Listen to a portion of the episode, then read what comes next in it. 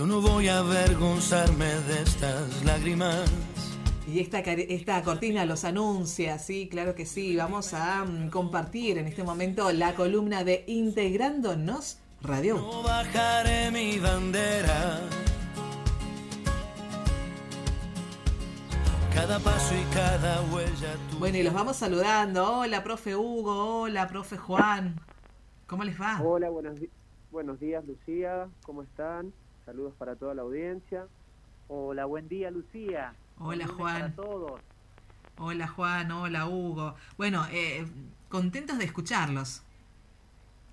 Bueno, sí, nosotros también felices de, poder salir un, un, lunes más por esta hermosa radio, Radio Universidad, saludar a toda la gente bueno, que comparte y que hace posible que nosotros podamos desde la distancia poder participar en este segmento, eh, bueno, que la verdad que se vuelve cada vez más interesante, más concurrido acá con los jóvenes de la institución, eh, ya con una asistencia, te diría, Lucía, eh, completa, ¿sí? no, casi completa, nos falta Sebastián Simón, que hoy faltó, así que bueno, y Sofía, ah, es verdad, y Sofía, sí estamos casi completos, Lucía. Bien, bueno, le enviamos un saludo enorme a ellos. Y también a Sergio Cáceres. Sí, sí, sí, con nuestro compañero Sergio Cáceres, que también, bueno, lo extrañamos, pero ahora, eh, ahora ya se pasó la tarde, ¿podés creer, Lucía? Ah. bueno, bueno, igual, el espíritu de él y el espíritu de los alumnos que, bueno, hoy faltaron, está. Está Está, está acá con nosotros, así que, bueno, felices, Lucía, felices. Y en este contexto también te pongo y hacemos un saludo general Saluden chicos, buen día. Buen día, buen día, buen día. Bien, ahí saludando chicos.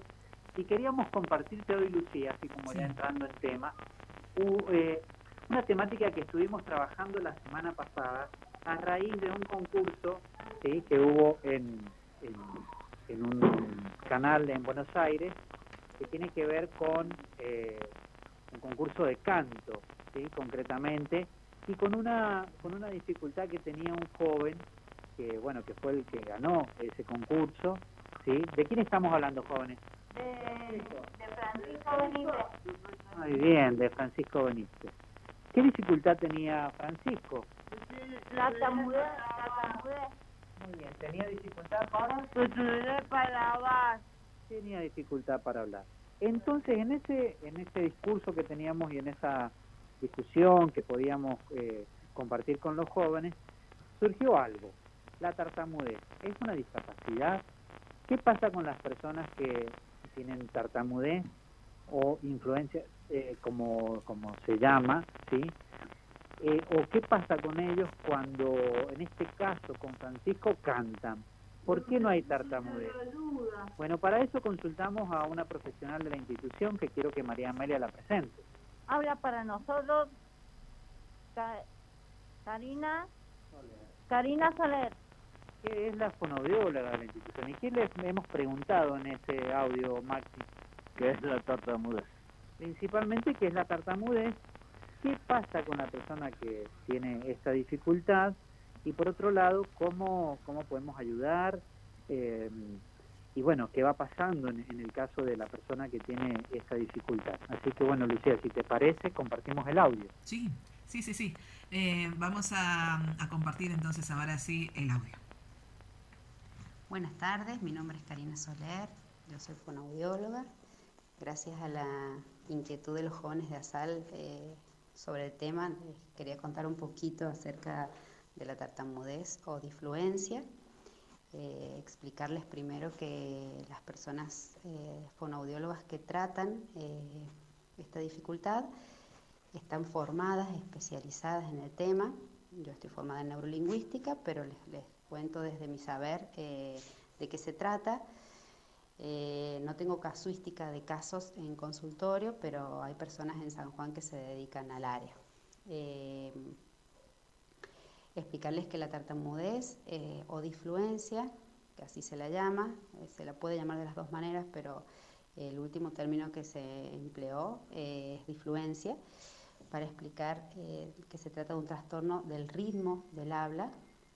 Las personas que tartamudean lo que sufren son bloqueos cuando empiezan o terminan una frase Em, es un trastorno que comienza en la infancia y perdura durante toda la adultez, no en todos los casos, a veces hay casos de desarrollo de, lenguaje típico que cursa con algunos episodios de, bloqueos eh, que se van trabajando y a veces se superan en lapsos críticos de adquisición del lenguaje.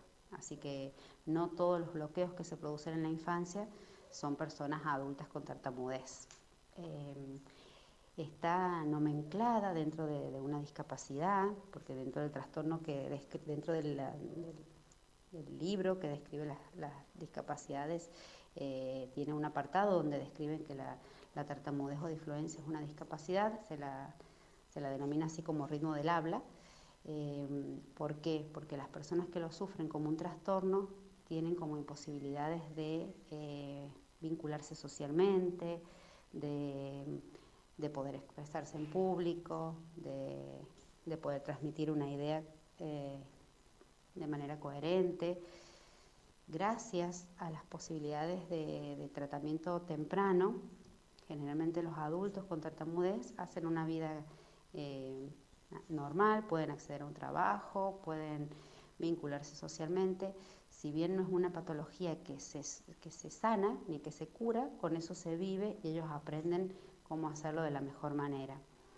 Lo más importante eh, es saber que como, como personas que no tartamudeamos o que no nos bloqueamos cuando hablamos, lo más importante es aprender a esperarlos sin ayudas, sin, eh, sin sin ningún apoyo, simplemente la espera tranquila hace que ellos puedan encontrar las herramientas para decir lo que necesitan.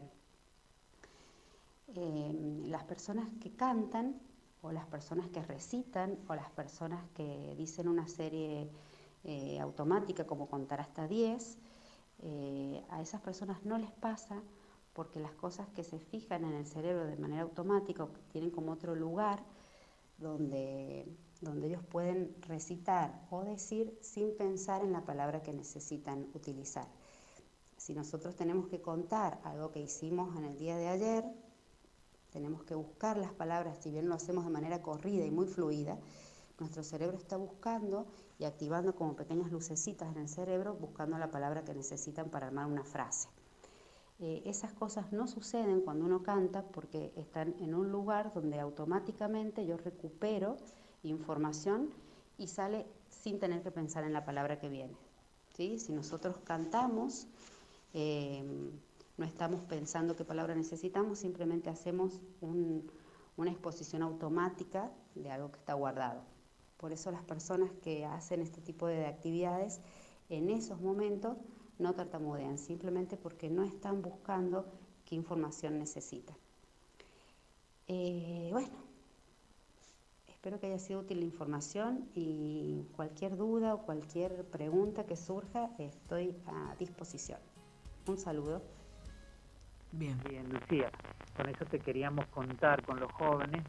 Eh, bueno, básicamente, ¿por qué hablamos de este tema? Porque también eh, fue algo recurrente la, la discriminación, ¿no?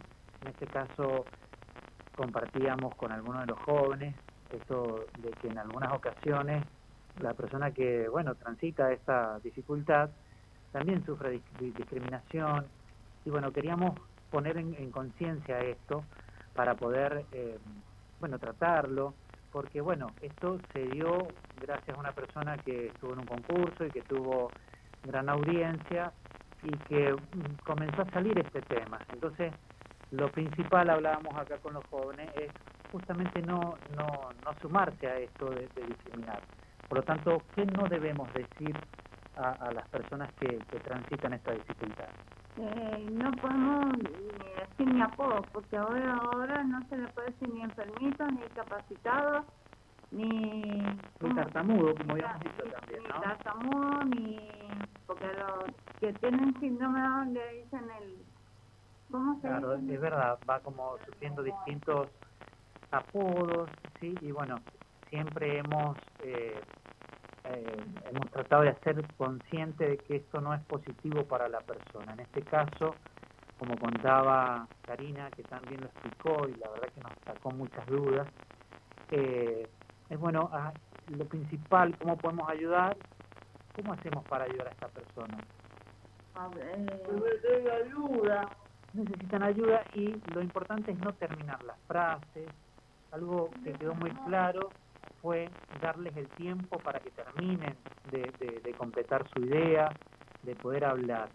Eh, obviamente que esto nosotros también lo trabajamos por el lado de la comunicación, que es muy importante. ¿sí? Por lo tanto, dejar en claro eh, que cómo podemos ayudar es dejándolos que terminen de hablar eh, y que no, obviamente no terminarles la frase que uno tiende a hacer esto, ¿sí? Entonces, eh, simplemente ayudarlos y, bueno, no poner apodos, no decir cuestiones que, que serían como, bueno, apodos totalmente negativos en este sentido. Así que, bueno, apelamos a eso, apelamos a que estos temas se puedan charlar y que por ahí también se puedan eh, de algún modo desmistificar y, y, que aprendamos a convivir en la diversidad y en este caso en esta diversidad de la comunicación. No hay que burlarse, no hay que burlarse. No burlarse para la otra persona. No hay que burlarse de nada. El día de la gente de la calle y la gente que no está. Bueno, perfecto. Así queríamos, Lucía, hoy compartir este tema con ustedes. Perfecto, perfecto. Bueno, muchas gracias. La verdad, muy interesante y está bueno que lo traigan a discusión, que lo traigan para debatir, porque hace que nosotros también mm, llevemos a la reflexión este tema. Si bien, Flor, em, bueno, Benítez... Sí, este, bueno, hizo también que, que, que, pusiéramos este tema en el tapete, ¿no? Después de, de, haberlo escuchado y después de haber tenido tanta repercusión y tanta trascendencia. Pero digo, está bueno seguir charlando de esto porque la verdad, por ahí decimos o hacemos cosas que a la otra persona la lastiman o la perjudican. Entonces, bueno, llevar esto a la reflexión nos hace, nos hace muy bien y nos hace crecer como personas. Perfecto, Lucía, esa es la idea y esto, esto proponemos con los jóvenes. Ojo, eh, ellos también son, han sido partícipes de estas cuestiones discriminatorias, por lo tanto lo, lo, viven de un modo muy, eh, muy significante y tratan de, de, bueno, de ser portavoz de que esto no no es nada bueno y no nos hace vivir en, en una sociedad bueno que contemple la diversidad. Así que bueno, eso queríamos hoy, hoy compartir con ustedes. Está muy bien. Bueno, muchísimas gracias. Muchísimas gracias. Gracias a ustedes. Hacemos un saludo general y como siempre nos despedimos con un fuerte aplauso. Gracias Lucía, gracias. No se vayan, Juan, no se vayan todavía. Eh, el aplauso también es de nosotros hacia ustedes. Ay, se fueron. Bueno, ya enseguida les vamos a mandar el mensaje que nos ha llegado al 1244390310. Uno que nos dice, hola Lucía, Sergio Caballero, Omar, profe Sergio. Eh, Sergio Cáceres, su profe Hugo, profe Juan Manrique, chicos, buen día, feliz lunes. Muy lindo el programa, les mando muchos besos y abrazos y muy interesante el tema. Les mando muchos besos y abrazos. Soy Juan Manuel Valverde y estoy muy contento porque ya tengo las dos dosis de la vacuna contra el COVID. Me pusieron la Sputnik, me tocó hoy en el autobac del estadio del Bicentenario. Bueno, felicitaciones, felicitaciones, porque la verdad que se vive así como un logro, ¿no? El tener las dos dosis, primero la primera dosis, ¿no? En definitiva, y, y bueno, y se vive así como un gran logro obtener la segunda dosis, nos sentimos como más seguros, más protegidos, con mayor libertad, entonces, eh, bueno, vaya nuestra alegría también para, para Juan Manuel Valverde. Muchísimas gracias por comunicarse con nosotros, muchísimas gracias por compartir también la alegría y la algarabía de tener la segunda dosis de la vacuna. 10 em, con 22 minutos.